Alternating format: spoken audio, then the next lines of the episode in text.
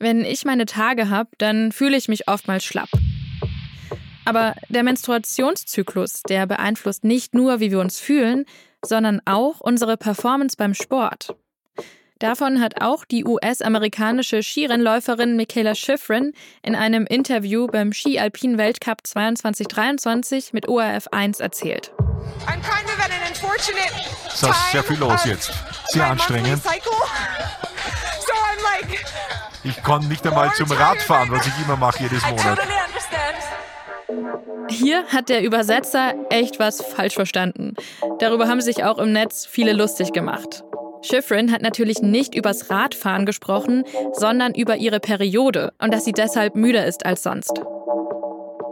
Je nach Zyklusphase sind Frauen bzw. Menstruierende besonders leicht erschöpft oder aber auch besonders belastbar. Mehr und mehr Sportlerinnen trainieren deshalb zyklusbasiert. Ich bin Sabine Kusterer, 32 Jahre alt und betreibe die Sportart Gewichtheben. Sabine war zweimal bei den Olympischen Spielen, tritt bei Welt- und Europameisterschaften an und sie trainiert seit längerer Zeit angepasst an ihren Zyklus und ist sehr zufrieden damit. Ich kann viel besser durchtrainieren. Ich habe viel weniger Probleme, die mich dann verletzungsbedingt ausfallen lassen.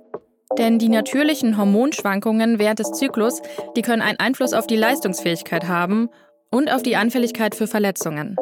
Bestimmte Verletzungen scheinen zum Beispiel besonders häufig um den Eisprung herum zu passieren. Das alles gilt nicht nur für Leistungssportlerinnen, sondern auch für alle Frauen bzw. Menstruierende, die in ihrer Freizeit Sport machen. Wie genau Zyklus und Sport zusammenhängen, wann ein guter Zeitpunkt für eine mehrtägige Hüttenwanderung ist und wie ihr zum Beispiel euer Lauftraining an euren Zyklus anpassen könnt, darum geht's in dieser Folge. Mein Name ist Kari Kungel. Ich bin im Team von Gesundheit hören. Das ist das Audioangebot der Apothekenumschau. Und ich sage Hi.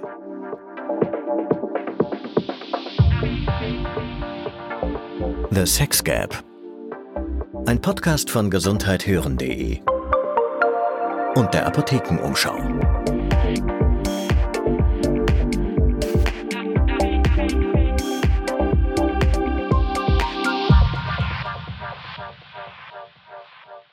In diesem Podcast geht es darum, wie das Geschlecht beeinflusst, wie gut oder schlecht wir in der Medizin behandelt werden. Als Mann, als Frau, als Transperson oder als nicht-binärer Mensch. Und wir haben hier schon oft darüber gesprochen, dass der Mann in vielen Bereichen der Medizin ja sozusagen die Norm ist. Und das war tatsächlich auch beim sportlichen Training so. Denn dort wurde der Menstruationszyklus lange nicht beachtet. Im deutschen Leistungssport gibt es mittlerweile einige Frauen, die sich beim Training an ihrem Zyklus orientieren. So wie Sabine Kusterer, die Gewichtheberin, von der wir eben schon gehört haben. Zyklusbasiertes Training heißt bei mir, dass das Training von Belastung und Entlastung eben an meinen Zyklus angepasst ist. Es gibt eben Phasen, bei denen ich besser trainieren kann und schlechter trainieren kann, wo ich eben Belastung halt besser wegstecke und mich besser regeneriere als zu anderen Zeiten und das teilen wir halt dann dementsprechend, wie mein Zyklus eben ist. Stärkere Belastung sieht zum Beispiel so aus ich hebe einfach mehr Gewicht in der Woche oder äh, meine Intensitäten sind höher, also insgesamt die maximal höchsten Gewichte sind höher. Je nachdem, in welcher Zyklusphase sie ist, fühlt sie sich fitter oder eben nicht. Also die ersten zwei Tage, da habe ich immer noch auch so ein bisschen ein Unwohlsein und, und auch so ein Aufgequollensein. Das legt sich dann. Und dann der zweite Teil von der Blutung, da habe ich keine Symptome mehr. Ich fühle mich auch dann nicht mehr irgendwie aufgebläht. Und ich merke einfach, ich kann sehr gute Kraftwerte äh, erzielen. Und das ziehen wir dann zwei Wochen durch.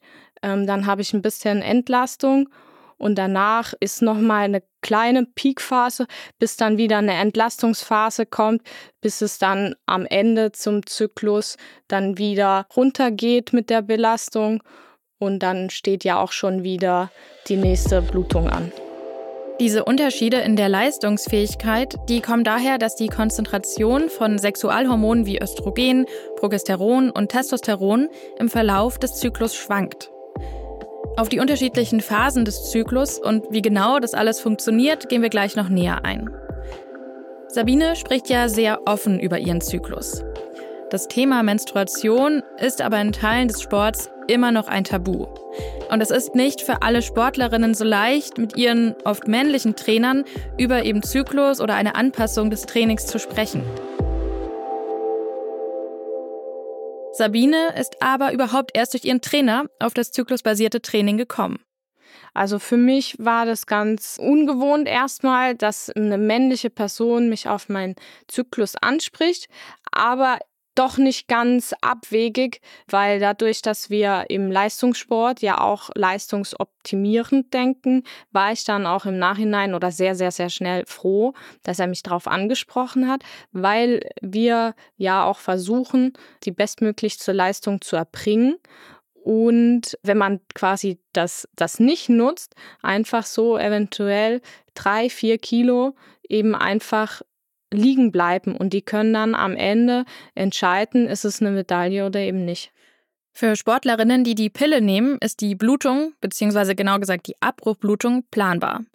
Beim natürlichen Zyklus, da kommt es immer mal wieder zu Verschiebungen. Ich kenne das persönlich auch, wenn ich irgendwie mal krank war, dann ist da wieder alles durcheinander. Im Training kann Sabine eben darauf reagieren und dann den Plan anpassen. Aber das funktioniert nur im Training. Leider richtet der Zyklus sich nicht auch auf die Wettkämpfe ein. Es ist dann aber allerdings so, dass es bei mir noch nie vorgekommen ist, dass ich da irgendwie Probleme oder Symptome gehabt habe, so dass ich immer meine Leistung bringen konnte, ohne dass ich sagen konnte, mehr ist der Zyklus dazwischen gekommen, ich konnte nicht. Wie offen der Leistungssport für zyklusbasiertes Training ist, das ist sehr unterschiedlich. Denn es kann eben auch als Zeichen von Schwäche interpretiert werden, wenn eine Athletin sagt, heute bin ich nicht so leistungsfähig. Sabine beobachtet aber, dass sich langsam was verändert. Im Leistungssport, denke ich, ist es langsam am Anrollen. Bei uns jetzt im Gewichtheben weiß ich, dass es immer mehr und mehr im Leistungssport ankommt, auch weil man eben gute Erfahrungen damit gesammelt hat und das spricht sich dann halt auch einfacher rum. Sich am Zyklus zu orientieren, das wirkt sich nicht nur auf ihre Leistungsfähigkeit aus. Neben dem körperlichen geht es dabei auch um die Psyche. Das ist auch eine mentale Entspannung. Da hat man dann eigentlich auch ein gutes Gefühl zu wissen, die Tage gehen vorbei, ich habe meine Pause, ich gönne sie mir und danach kann ich wieder Vollgas geben. Das Training hat auch Sabines Körpergefühl verändert. Ich würde schon sagen, dass ich dadurch achtsamer geworden bin. Ich versuche gerade auch dann auf den Körper zu fühlen, ob jetzt zum Beispiel sich doch irgendwas tut. Weil es kann ja schon mal sein, dass so zwei, drei Tage sich verschiebt und das kann eben halt in den Trainingsplan reinkrätschen, so wie er ursprünglich geschrieben ist. Also es kam häufiger schon vor. Und aber genau dadurch, dass man sich seinem Körper annimmt, ist man dadurch sehr viel achtsamer geworden und man kann die Zeichen, die der Körper aussendet, so dementsprechend besser deuten.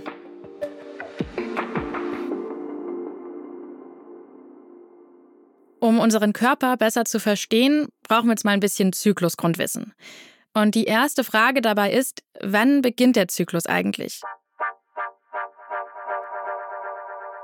Tag 1 des Zyklus ist der Tag, an dem ich meine Tage bekomme. Das ist auch der Tag, nach dem man bei einer Kontrolle in der gynäkologischen Praxis immer gefragt wird.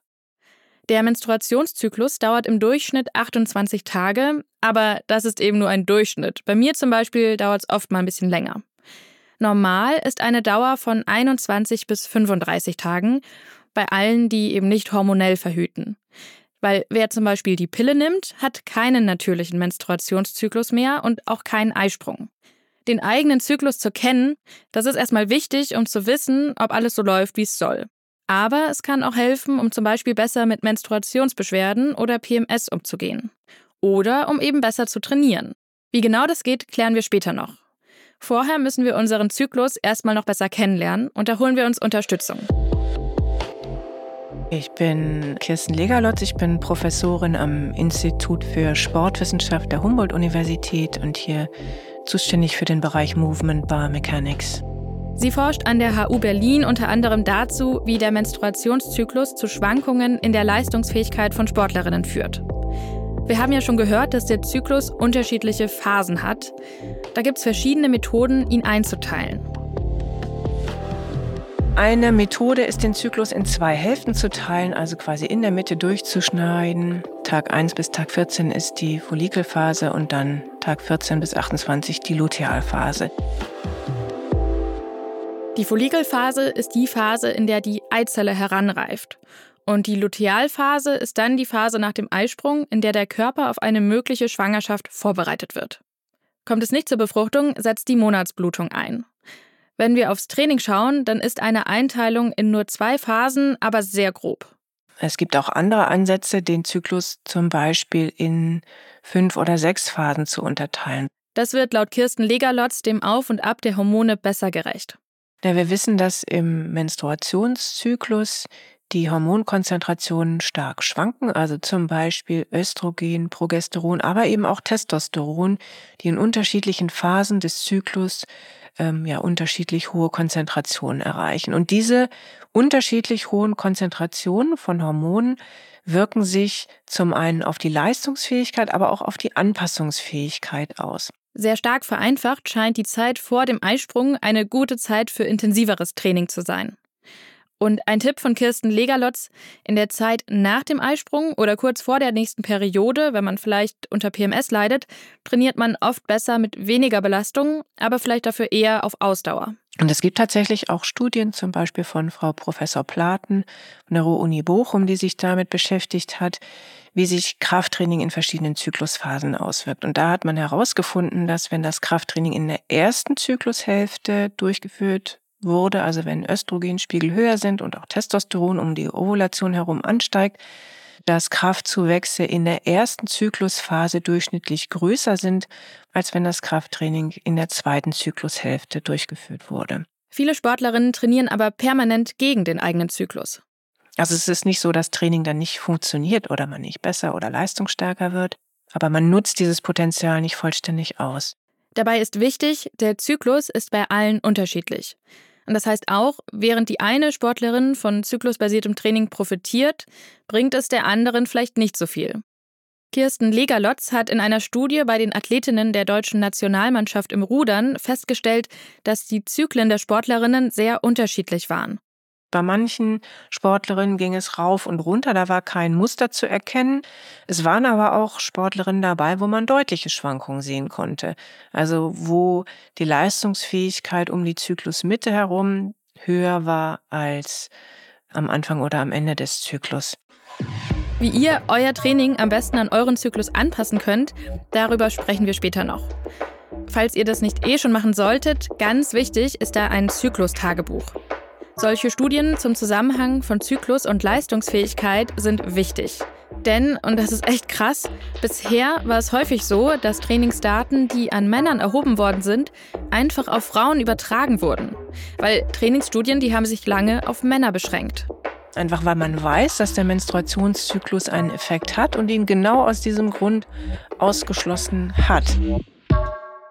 Kommt euch bekannt vor? Mhm, in unserer Folge zur Medikamentenforschung haben wir genau diese Begründung schon mal gehört.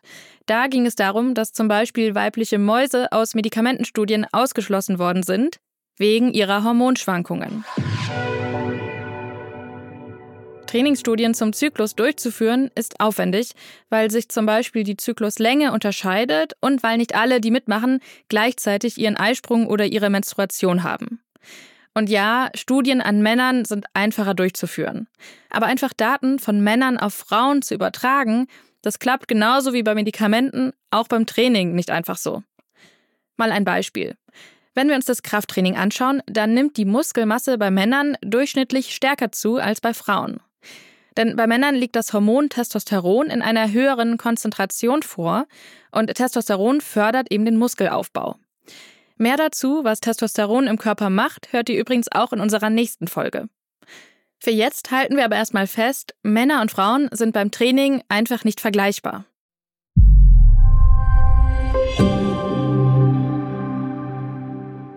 Hi, ich bin Peter Glück und ich manage hier bei gesundheithören.de viel im Hintergrund, damit unser Team aus Gesundheitsjournalistinnen coole Podcasts machen kann. Und einige von euch haben uns zuletzt schon öfter mal geschrieben, dass sie das ganz gut finden, was wir hier so alles anbieten zu den unterschiedlichen Themen rund um Gesundheit. Das freut uns natürlich mega. Und für den Fall, dass sich jemand von euch fragen sollte, was er oder sie denn tun könnte, um uns zu unterstützen. Ich habe da eine gute Nachricht. Es gibt was. Und zwar geht das auch noch ganz einfach. Ihr würdet uns megamäßig helfen, wenn ihr weitererzählen würdet, dass es uns gibt. Alle Podcasts von gesundheithören.de durchlaufen einen strengen Faktencheck und sind von unserer wissenschaftlichen Redaktion medizinisch geprüft, pharmazeutisch geprüft. Mit anderen Worten, wir achten hier sehr penibel darauf, dass wir keinen Blödsinn erzählen. Geht ja schließlich um unsere Gesundheit.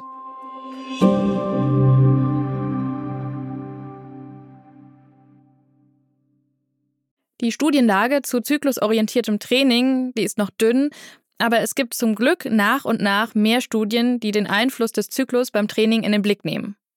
Ein Aspekt ist hier, ob Verletzungen mit dem Zyklus zusammenhängen können. Zum Beispiel ist bekannt, dass bestimmte Verletzungen bei Sportlerinnen häufig um den Eisprung herum auftreten. Es gibt deutlich mehr Rupturen des vorderen Kreuzbandes, was im Sport eine sehr häufige Verletzung ist, also bei Skifahrerinnen zum Beispiel, aber auch bei Fußballspielerinnen.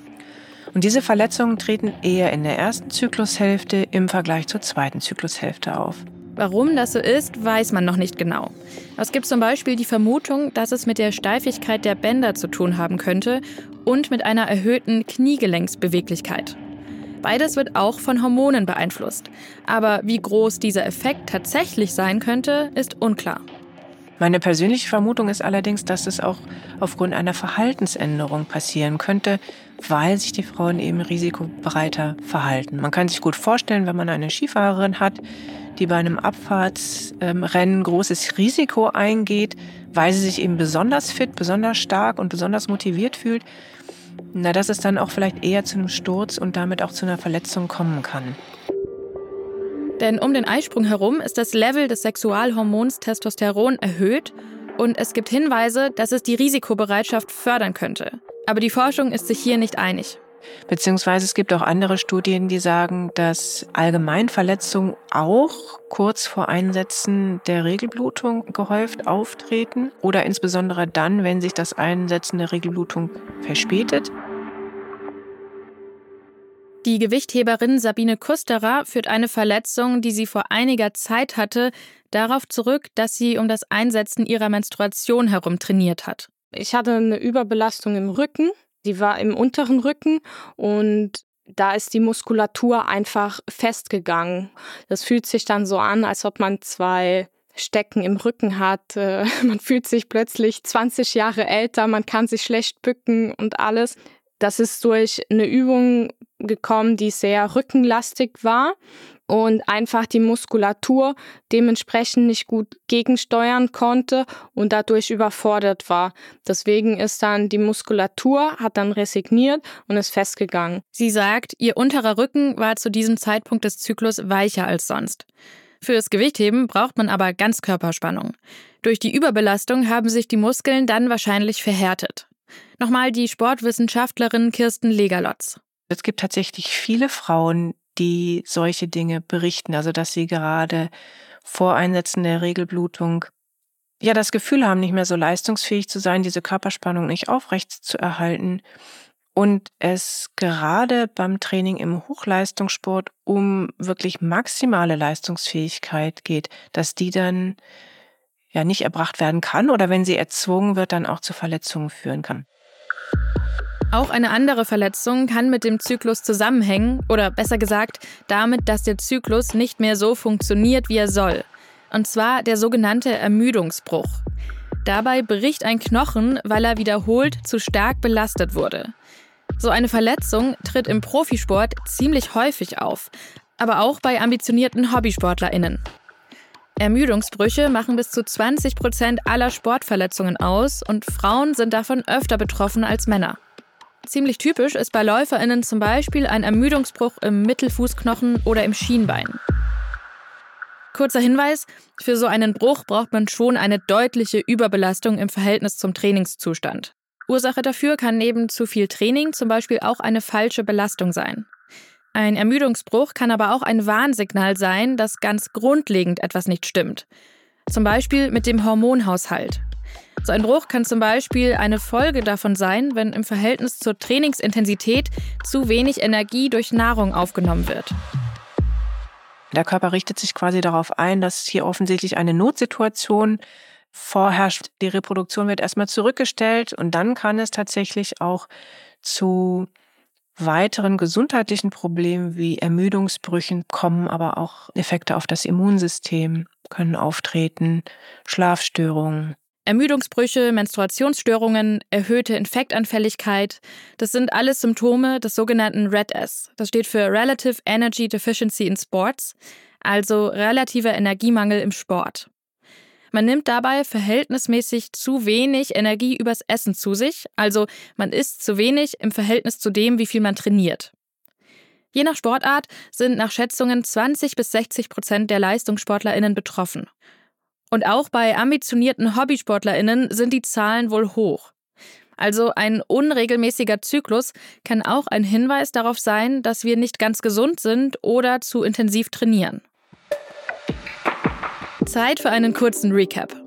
Der Zyklus kann einen Einfluss auf die Leistungsfähigkeit haben und in bestimmten Phasen scheinen Verletzungen häufiger vorzukommen.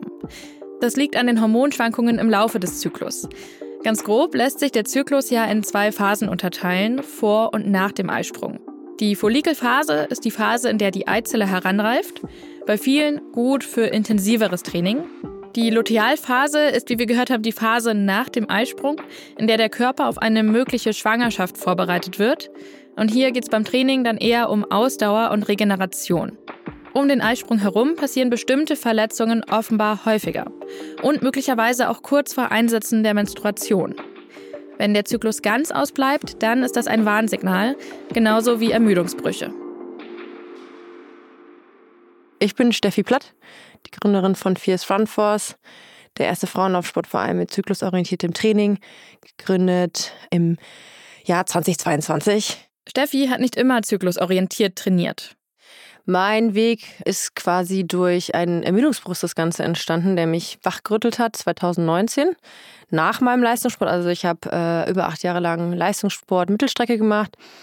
Und als ich meine Leistungssportkarriere beendet habe, ähm, habe ich mit dem ambitionierten Hobbylaufen sozusagen bin ich dann wieder eingestiegen. In der Regel haben wir auch da keineswegs zyklusorientiert trainiert oder das irgendwie die weibliche Physiologie berücksichtigt. Deswegen der Ermüdungsbruch war irgendwie auch so ein Wachrüttler. Der Bruch war im Kreuzbein. Das ist ein dicker Knochen oberhalb des Steißbeins. Es wird damals über ein Jahr dauern, bis sie wieder mit dem Laufen anfangen kann. Sie bekommt mit, dass viele andere Frauen in ihrem Hobbylaufumfeld auch Ermüdungsbrüche haben und beginnt, sich mit der weiblichen Physiologie und dem Menstruationszyklus zu beschäftigen. Ich musste 30 Jahre alt werden dafür, um überhaupt mich damit auseinanderzusetzen und das, diesen Faktor überhaupt mal in irgendeiner Weise näher zu betrachten. Klar, man hat immer darüber geredet, den äh, Zyklus zu beobachten, den aufzuzeichnen, aber das war auch eher so ein bisschen sporadisch. Sich das aber mal irgendwie näher anzuschauen und da tiefer reinzugehen und zu gucken, aha, was passiert da eigentlich? Wie regelmäßig ist überhaupt mein äh, Zyklus? Wie regelmäßig ist meine Zykluslänge?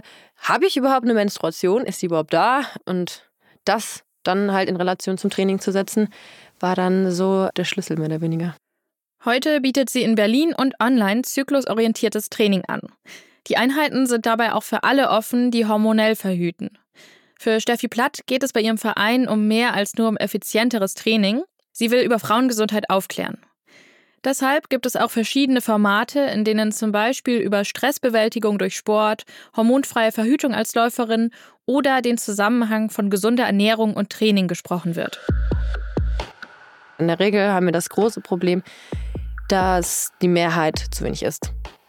Weil wir Frauen in der Regel auch gesellschaftlich immer darauf geprägt werden, Frauen müssen auf ihre Figur achten, müssen einen gewissen Standard erfüllen und deswegen leben wir in einer großen Diätenkultur und Frauen beschäftigen sich immer so viel mit dem Essen und in der Regel immer einem regulativen Essen.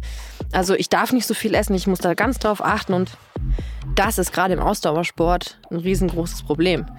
Wenn wir zu wenig Treibstoff sozusagen in den Motor geben, wo soll das dann herkommen? Also wo soll dann ein positives Ergebnis, wo soll dann die Energie herkommen, wo soll die Leistung herkommen? Der Kern des Vereins sind die Trainingseinheiten. Die meisten Läuferinnen dort sind Anfang 20 bis Mitte 40. Und da sind wir auch total offen. Also freuen uns über jede Frau, die für sich das auch das Laufen vielleicht neu entdecken möchte, äh, die wieder einsteigen möchte, die einfach auch mal lernen möchte, wie ist es überhaupt in der Gruppe zu laufen. Es gibt sehr, sehr viele Frauen, die joggen, aber die gehen alleine laufen. Und ähm, bisher ist eigentlich immer so das Feedback, unabhängig davon, welcher Leistungsstand da war, dass sie alle total überrascht sind, wie anders das ist und wie anders es auch ist, in einer reinen Frauengruppe immer nur zu laufen. Wer bei Steffi mitläuft, bekommt auch jede Menge Grundwissen vermittelt.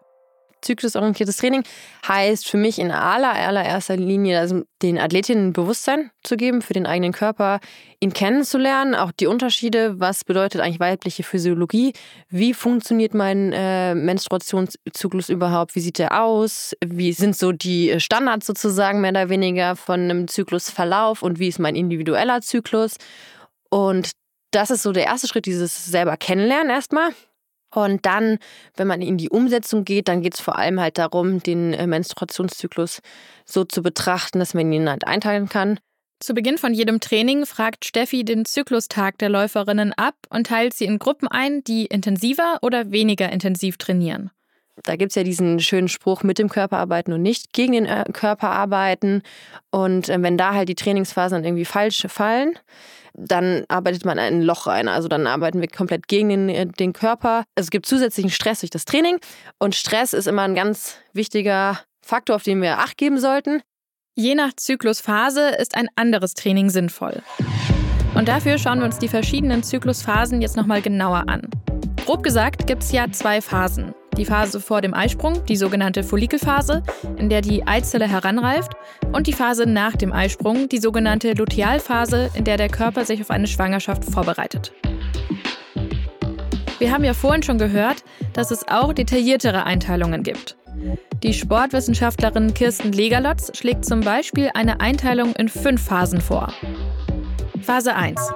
Die frühe Follikelphase, also da, wo die Menstruationsblutung einsetzt, Wer sich nicht gut fühlt, macht hier langsam. Bewegung kann aber auch helfen, verkrampfte Muskeln zu entspannen. Mir persönlich zum Beispiel tut es gut in dieser Phase. Dann Phase 2. Die späte Follikelphase, wo Östrogen stark ansteigt. Diese Phase ist besonders gut für intensives Training geeignet. Wenn ihr eine mehrtägige Hüttentour in den Bergen plant, dann wäre das ein guter Zeitpunkt. Dann Phase 3. Die Phase um den Eisprung herum, wo Testosteron auch erhöht ist. Für viele Frauen der Zeitpunkt, zu dem sie auf ihrem Leistungshöhepunkt sind. Manche spüren hier aber auch besonders stark ihren Eisprung und sind nicht so belastbar. Und hier gilt Vorsicht vor Verletzungen. Und dann kommen wir noch zu Phase 4 und 5. Die frühe Lutealphase, wo Progesteron ansteigt und auch die Körpertemperatur erhöht ist. Und dann die späte Lutealphase, wo Progesteron wieder abfällt und dann zum Beispiel auch vermehrt Symptome des prämenstruellen Syndroms auftreten. Hier ist es gut, das Training runterzuschrauben und mehr in die Ausdauerbelastung und regenerative Belastung zu gehen. Insbesondere, wenn man unter PMS-Symptomen leidet, also zum Beispiel Brustspannen, Unterleibsschmerzen, Übelkeit, Migräne, Kopfschmerzen oder Rückenschmerzen. Bei PMS kann die positive Wirkung von Bewegung auch helfen, Symptome langfristig zu mindern, sagt Steffi Platt. Durch das zyklusorientierte Training sollten wir da einfach auch ähm, hinkommen, dass solche Symptome wie PMS einfach gelindert werden, weil wir einfach an den richtigen Punkten die Stressoren einfach auch rausnehmen. Genau deshalb eignet sich zyklusorientiertes Training nicht nur für Leistungssportlerinnen, sondern für alle Frauen bzw. Menstruierende. Eine Leistungssportlerin, die kann sich ganz stark fokussieren, die ist immer in der Optimierung. Da steht das Training ganz, ganz klar im Fokus. Eine Hobbysportlerin, die meint, sie müsste jetzt zusätzlich neben all dem, was sie nebenbei noch hat, und da reden wir teilweise auch von Müttern, da reden wir von Care-Arbeit, die noch dazu kommt, alle möglichen anderen Faktoren, die da im Fokus stehen. Und dann soll halt zum Beispiel jetzt noch ein Halbmarathon gelaufen werden. Und da ist es unheimlich wichtig, das ist ein Gesamtkonstrukt, das man immer betrachten muss. Und Alltag ist ein Stressfaktor, Care-Arbeit kann auch ein Stressfaktor sein, Job kann auch ein Stressfaktor sein. Es gibt ja auch sowas wie Freizeitstress. Und was noch ein ganz, ganz großes Problem häufig ist, im Hobbysport, da gibt es nicht sowas wie Pausen, Regeneration. Also Leistungssportlerinnen sind da ja auch viel, viel gezielter unterwegs. Also die wissen auch den, den Wert einer Pause und auch einer Saisonpause. Bei Hobbysportlerinnen ist, die hangeln sich in der Regel gefühlt von einem Rennen zum nächsten und wundern sich dann, dass das irgendwie in so einem Dauertonus bleibt und sich da keine Veränderungen einstellen und die Wettkämpfe dann eher vielleicht auch ermüden wirken. Und das ist auch ein ganz wichtiger Faktor, da einfach den richtigen Leitfaden mit an die Hand zu geben und durch das zyklusorientierte Training einfach auch eine gute Balance zu schaffen. Wer das eigene Training an den Zyklus anpassen möchte, sollte erstmal ein Zyklustagebuch führen. Also über drei bis vier Monate genau aufschreiben, wann setzt die Menstruationsblutung ein und welche Symptome oder welche Auswirkungen kann ich an mir beobachten. Damit man Aussagen treffen kann, sollte man das auf jeden Fall über mehrere Monate machen, weil es gibt natürlich immer andere Variablen, die sich auf Leistungsfähigkeit und Empfinden auswirken können. Also habe ich schlecht geschlafen oder bin ich gerade erkältet oder hatte ich Stress auf der Arbeit. Das wirkt sich natürlich auch aus. Und nur wenn ich das über mehrere Monate beobachte, dann kann ich eigentlich ein Muster erkennen. Also tritt zum Beispiel Schlafstörungen treten die vermehrt in einer bestimmten Zyklusphase auch oder dass ich mich schlapp fühle oder wenig energiegeladen oder andersrum, dass es mir besonders gut geht und ich mich voller Energie fühle oder auch, dass das Training gut funktioniert oder ich das Gefühl habe, dass ich schneller bin. Für Läuferinnen empfiehlt Kirsten Legalotz, Pulsschwankungen zu notieren. Wenn ich zum Beispiel mh, mm, eine bestimmte Laufstrecke habe, die ich regelmäßig laufe und wenn der Puls an manchen Tagen höher geht, dann spricht das dafür, dass mich diese gleiche Leistung in dieser Zyklusphase mehr anstrengt. Oder andersrum, dass ich in dieser Zyklusphase etwas weniger leistungsfähig bin. Und dann kann man das zyklusbasierte Training insofern darum herum organisieren, indem man sagt, okay, an den Phasen, wo es mich subjektiv mehr anstrengt oder auch der Puls höher geht, da laufe ich vielleicht kürzere Strecken oder ich laufe etwas langsamer. Und wenn ich mich besser fühle, dann vielleicht intensiver oder längere Strecken. Wichtig ist dabei immer, auf den eigenen Körper zu hören und sich zu nichts zu zwingen, wenn es einem nicht gut geht. Zyklusorientiertes Training kann auch die Perspektive auf den Körper verändern. Statt die Menstruation und das Auf und Ab des Zyklus mit seinen, ja, nervigen Begleitsymptomen als ein Defizit zu verstehen, könnte man es ja auch anders sehen. Für Sabine Kusterer ist ihr Zyklus eine Ressource irgendwie halte ich das als Frauenpowerkraft äh, oder als, als natürliche Kraft der Frau, mit dem Zyklus zu trainieren.